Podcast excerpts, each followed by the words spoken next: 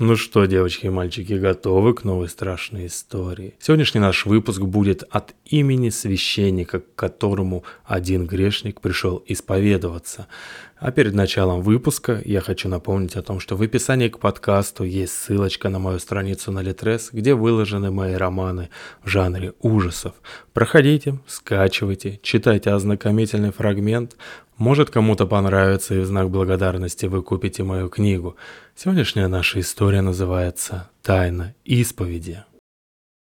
Страшный грех пойдет на мою душу, я знаю, но я должен записать эти строки. Предать тайну исповеди, что может быть страшнее для исповедника.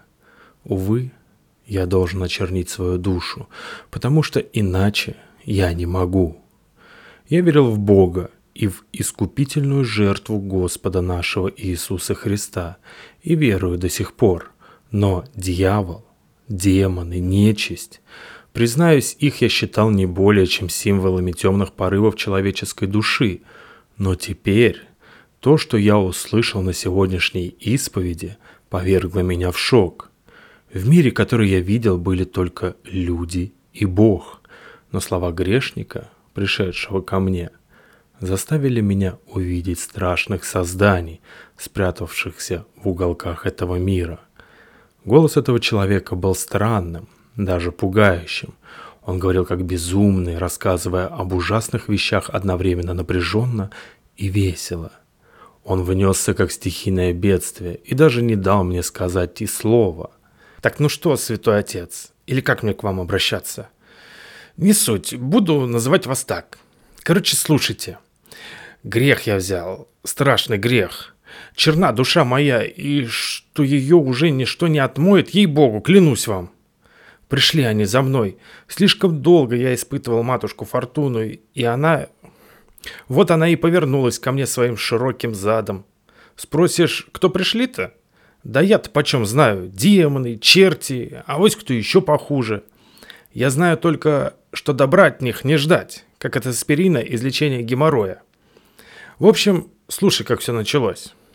Был я студентом, то бишь нищ и голоден. Первый год своей учебы я как-то просуществовал, да потом все труднее и труднее становилось. Брался я тогда за любую работу. И вот однажды приятель мой, Женька, с коем мы на одном курсе учились, говорит мне, что план у него есть, как быстро денег заработать. Ничего больше мне объяснять не надо было. Деньги услышал и готов уже взяться за работу, даже не спрашивая, а что делать-то надо? Я-то зря тогда не спросил. Мне Женька только сказал, мол, приходи ко мне ночью, там все самое поймешь. «Эй, святой отец, ты что, ты, ты только не думаешь, что я того, себя в зад ужалить дал за деньги. Не, мы не такие. Хотя сейчас я так смотрю и думаю, это ж Лучше было бы. Тогда бы жизнь тогда Женькина хотя бы при нем осталась. Да и за моей шкуры эти твари не пришли бы. Короче, пришел я к нему. Да он мне в руки лопату сует и говорит, мол, на кладбище идем. На кой черт нам лопаты, я и не сразу смекнул. Спросил было у Женьки, да он так посмотрит и говорит, мол, что дурака валяешь, в земле копаться будем. И тут-то до меня дошло, что Женька мне предлагает.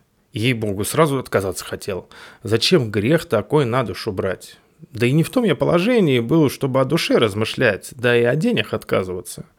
Так что промолчал я. И мы же вместе с Женькой, бросив наш инструмент в багажник его тачки, двинулись на место работы. Я не знал, зачем Женька это делает. Родители-то его люди богатые. Вон тачку ему подарили, Спросила тогда у него, на кой ему могилу-то раскапывать? Да он и говорит, что дело это у них чуть ли не семейное. И чуть ли не его прапрадед эту традицию вел. Да, семейка-то веселая. Говорит, мол, увидел, как у меня с деньгами туго, да и решил меня взять. А я только и благодарен. Первые разы было страшно. Да. Я даже как-то в обморок упал, трупешник увидев. А потом привык. Чего тут бояться-то, коль они мертвые все? Зомби-апокалипсиса вроде не было, так чего тут может быть страшного в кучке гнили с червяками? Страх мой улегся раньше, чем совесть. Долго она меня еще ночами пытала, терзала, мол, негодяй я этакий, у мертвых ворую, плохо это, плохо. Да и она потом успокоилась. Правда, а на кой черт им все эти украшения сдались? Золото, бриллианты. Перед Господом Богом али чертями щеголять решили? Рука моя трясется от горечи, и слезы падают на бумагу, когда я пишу все эти святотатства. В тот вечер мне так и хотелось вымыть ему рот святой водой, да простит мне Отец Небесный гневные порывы моей души. Трудно мне писать все это, но я хочу максимально воспроизвести его слова, чтобы тот, кто это прочтет, понял, что слова эти принадлежат не трусливому священнику, а грешнику, пришедшему к нему на исповедь. Ну, в общем, дело хорошо пошло. Копали, торговали, и вот у нас уже и деньги куры не клюют. Долго же тянулся наш грязный бизнес. Да вот и настало наше последнее дело.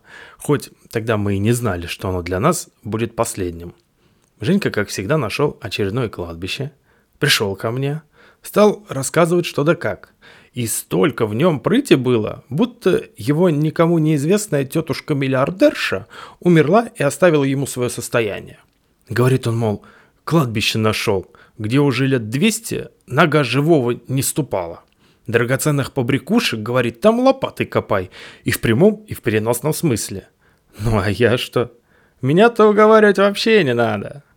Выехали мы следующим утром. Кладбище находилось в какой-то чертовой заднице, так что ехали мы долго, приехали вечером. Стремная какая-то деревенька была рядом с этим кладбищем. Поболтали мы с народом там, вроде нормально. Да только шесть прозвенело, они все по хатам разбрелись. Да так быстро деревенька-то опустела, словно там никто и не жил никогда. Зря мы тогда не насторожились. Подождали мы полуночи, прямо как в ужастике, и отправились на наше рабочее место. Шли мы через лес минут двадцать, да и вышли, наконец, на большую поляну. Сколько кладбищ мы уже видели, это на нас страху-то навело. Древнее, пахнет прямо стариной, как говорится, вокруг тишина. Особенная какая-то, не как на других кладбищах. Ей-богу, я даже слышал, как кровь в ушах течет.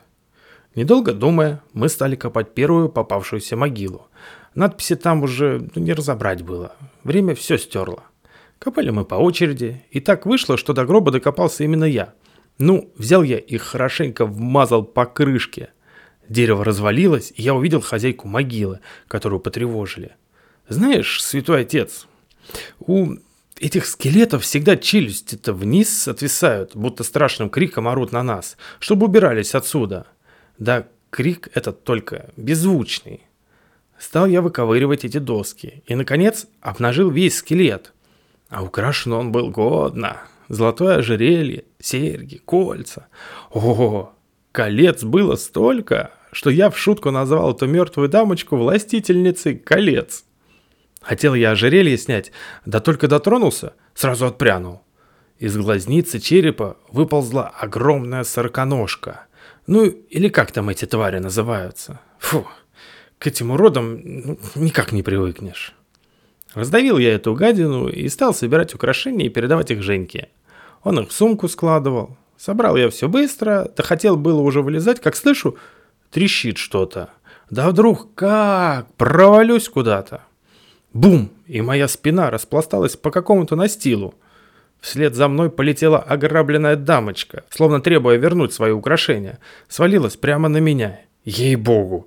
Хоть я мертвых-то уже не боюсь, но когда тебе на лицо падает черепушка, из которой сыпятся червяки и жуки, и начинают ползать по тебе, чувствуешь себя неуютно. Быстро скинул я с себя эту мадам, отряхнулся и попытался оглядеться. Высота была, наверное, чуть больше трех метров. Темнота хоть глаз выколи. Ни черта не видно, только слышно, как Женька меня кличет. А я ему в ответ кричу. Мол, все нормально, пусть мне фонарик бросит, я посмотрю, что тут такое. Вот тебе, святой отец, наверное, кажется, что это он упал с трех метров на спину, да целеханик остался. Так вот, что я тебе скажу. Не целеханик, а ушибся я хорошенько. А спину я не сломал, потому что упал на мягкое. Бросил мне Женька фонарик, Включил я его и увидел, что земля тут вся покрыта мхом, и ей-богу, костями. Чьи-то кости животного или человека, не знаю и не хочу знать. Крикнул я Женьке, мол, пусть за веревкой бежит и меня вытаскивает. О чем тут же пожалел. Женька-то убежал, а я один остался. Под землей, ночью, на кладбище. Стремно мне стало. И чтобы отвлечься, песенку начал напевать. Старую, детскую, про белогривых лошадок. Осмотреть все кругом решил. Был я в какой-то земляной комнате, метров двадцать ширину. Явно она была искусственная, я сразу это понял. То ли потому, что стены были слишком гладкие, то ли из-за жуткой статуи, стоявшей в середине. Подошел я к ней, да еще страшнее мне стало. Была эта статуя ростом чуть ниже меня и изображала какого-то человекоподобного монстра. Вот представь, человек, руки, ноги, все есть, все нормальное. Да только на голове глазищи, каждый с арбуз размером, и из башки рога торчат. Пасть вообще на тигриную похожа. И зубища торчат, будто кинжалы. Понял я тогда, что валить оттуда надо, да чем быстрее, тем лучше. Слава богу, Женька быстро вернулся. Бросил он мне веревку, стал я карабкаться, да только Женька, придурок. На самом краю встал, и только я потянул, сразу ко мне свалился. Высказал я ему все, что думаю, и стали мы искать другой выход. Нашли мы быстро. Как оказалось, там дверь деревянная была, да только низкая такая, что нам согнуться пришлось, чтобы пройти. Попали мы в коридор, такой же низкий. Кто там прорубил эти выходы? Дверь поставил, и это подобие святилища воздвиг, черт его знает. Нас тогда и не интересовало. Бросились мы по этим коридорам, свет себе фонариками освещая. Плутали мы там чуть ли не час, и много чего осмотрели. Мебель там была, полки, шкафы, посуда стояла. Да только все такое маленькое, будто для детей сделано. Выбрались мы из этого подземелья к рассвету, и сразу же оттуда бежать бросились. Не знали мы, где вышли, так что просто вперед побежали, пока не выбежали к холму. Забрались мы на него и решили отдохнуть. Присели мы на траву, отдышались, и тут вижу я, метрах в пятиста от нас внизу люди какие-то странные идут. Больно походка у них была странная, будто с ноги на ногу переваливались. Тут я присмотрелся, да и понял, что какие-то они мелкие для нормальных людей – Хоть и далеко они шли, но я их хорошенько разглядел. Понял я тогда, что вот они, жители того подземелья, то ли гномы, то ли хоббиты, то ли еще какая нечисть. Я Женьке говорю, мол, посмотри. Да он только страху наполнился, на траву меня повалил и шепчет мне, чтобы молчал. Я-то сразу не понял. Да Женька мне только говорит, слепой я что ли? Присмотрелся я опять к этой мелочи и вижу, что не с пустыми руками они идут. У кого рука человеческая, у кого нога, кто голову тащит. Пролежали мы там в траве, пока эти твари из виду не пропали. Поднялись мы потом, хотели уж было уходить. Да как заорет кто-то в лесу. Вопль такой жуткий был, что мы с Женькой уж разум-то в конец потеряли и бежать бросились. Видимо, животная природа свое взяла. Проснулся инстинкт самосохранения.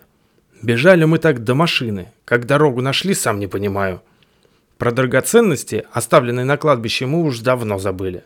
Только залезли в машину, Женька как даст по газам, и мы уже спешим обратно в город. Приехали мы в тот же вечер и решили, что упаси нас Господь еще хоть раз могилы грабить идти. Да только поздно нам это в голову пришло. Сидел я следующим днем у себя дома, телевизор смотрел. Решил покурить. Стою себе у окна, кольт спускаю. Живу я на третьем этаже, так что хорошо вижу прохожих. И вот увидел я, как стоит человек какой-то странный внизу, будто на меня смотрит. И голова у него так странно наклонена, будто у него нервный тик. Не обратил я на него внимания тогда, бросил сигарету и к телевизору вернулся. Тогда я подумал, может, наркоман какой. Да вот наркоманов этих много как-то стало. Иду я себе из метро, и стоит мужик какой-то, на меня смотрит. Не то алкаш, не то наркоман. Или в магазин выйду, как за мной еще какой-то шальной увяжется. Все они странные были. Один хромает как-то неестественно, у другого шея необычно повернута, у третьего руки трясутся, да и рожи, как из фильма ужасов. Ну и что, думал я, будто у нас в городе людей странных мало. И прежде я видел таких уродцев, да только меньше их было. И никто из них на меня и внимания не обращал. А сейчас как будто в дурдоме день открытых дверей. Страшно мне от этого было. Последней каплей стало то, что три вот таких вот юродивых у меня во дворе стояли. Да все мне в окна смотрели. Весь день так вот стояли, да только утром делись куда-то. Пошел я тогда к Женьке, да только так и не дошел. Подхожу к его дому и вижу скорая там. Толпа у подъезда, да полиция стоит. Что-то нехорошее я почувствовал. Подошел поближе, спросил у бабки у одной, что случилось. А она и говорит, что в пятнадцатой квартире труп нашли. А пятнадцатая – это Женькина квартира. Понял я тогда, не знаю даже как, что эти твари за Женькой тоже пришли. Да добрались до него раньше, чем до меня. Значит, с теми гномами все это как-то связано. Да вот как, этого я вот не знаю. Пошел я домой, стал вещи собирать, решил уехать, спрятаться от них. Да только не вышло у меня ничего. Переехал я в соседний город, пожил с недельку на съемной хате, да однажды ночью в дверь ко мне позвонили. Кто ночью в гости ходит?